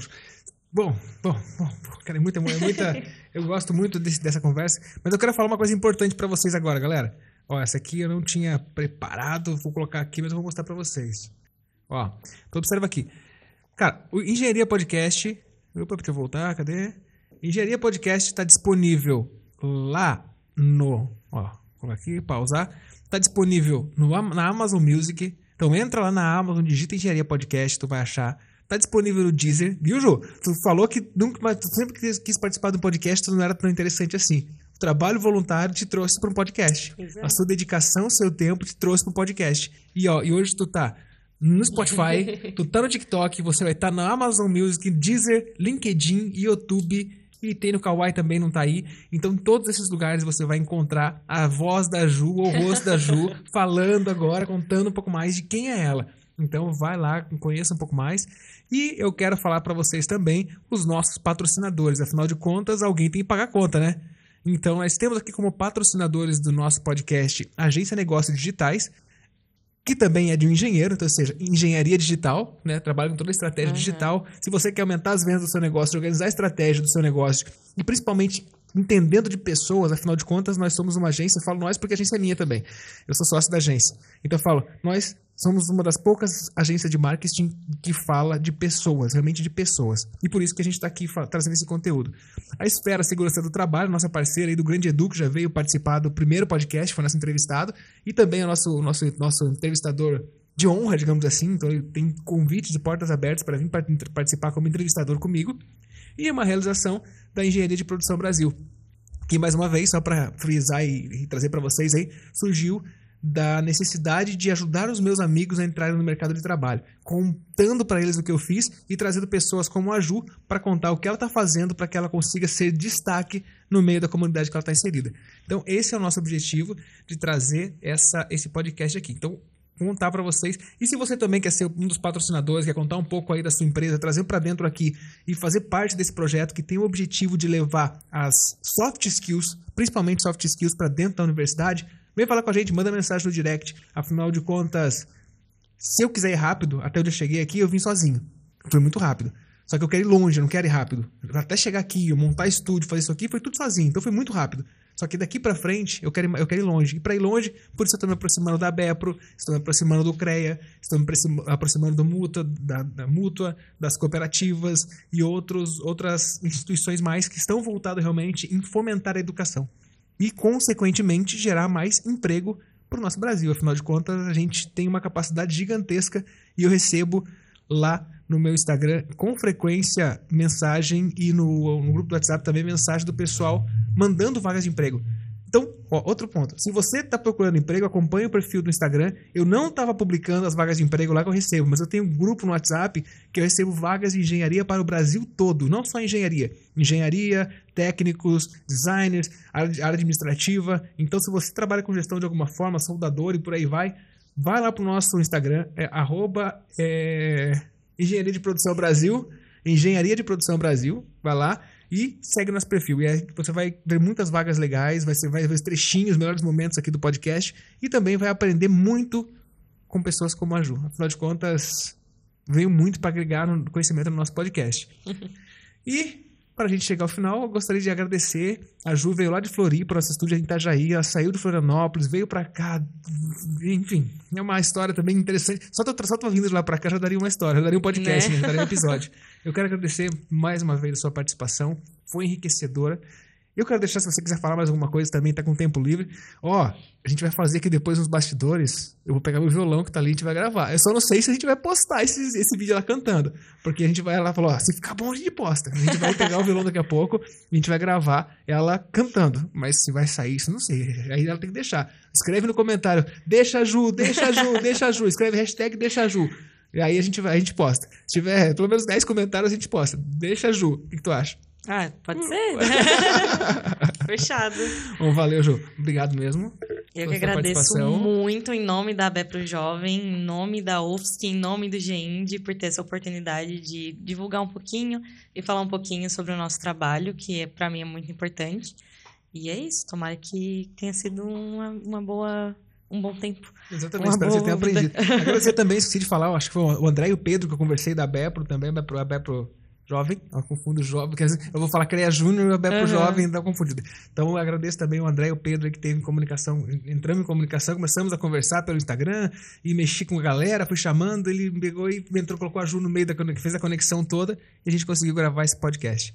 E também convido, né, venho, venho também convidar mais representantes da Bepro, tanto a Bepro, a Bepro Jovem quanto o pessoal da Bepro, para participar do podcast, para vir trazer, porque o que eu percebo também é que a Bepro tem muito essa missão de, de, de- de aproximar a, a indústria do acadêmico, dos eventos, fazer network, incentivar a comunicação, incentivar a liderança com os projetos. Então a gente tem muita coisa para desenvolver junto aí. Eu espero que eu possa agregar também valor com a Bepro. E, claro, consequentemente, escrever um legado aí, ajudando muita gente a entrar no mercado de trabalho e crescer na carreira. Afinal de contas, nada melhor do que você ajudar outra pessoa, né? Com certeza. Fechou? Fechou? Bom, obrigado. Valeu, galera. Até o próximo episódio. E agora a gente vai fechar a câmera e vamos pegar o violão pra cantar.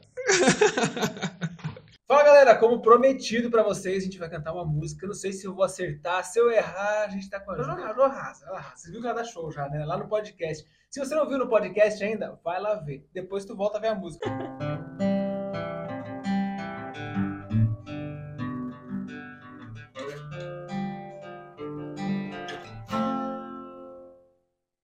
Desculpe, estou um pouco atrasado, mas espero que ainda dê tempo de dizer que andei errado e eu entendo. As suas queixas estão justificáveis e a falta que eu fiz essa semana, coisas que pareceriam óbvias até pra uma criança. Por onde andei quando você me procurava e o que eu te dei. Foi muito pouco ou quase nada. E o que eu deixei? Algumas roupas penduradas. Será que eu sei que você é mesmo tudo aquilo que me falta? Ah,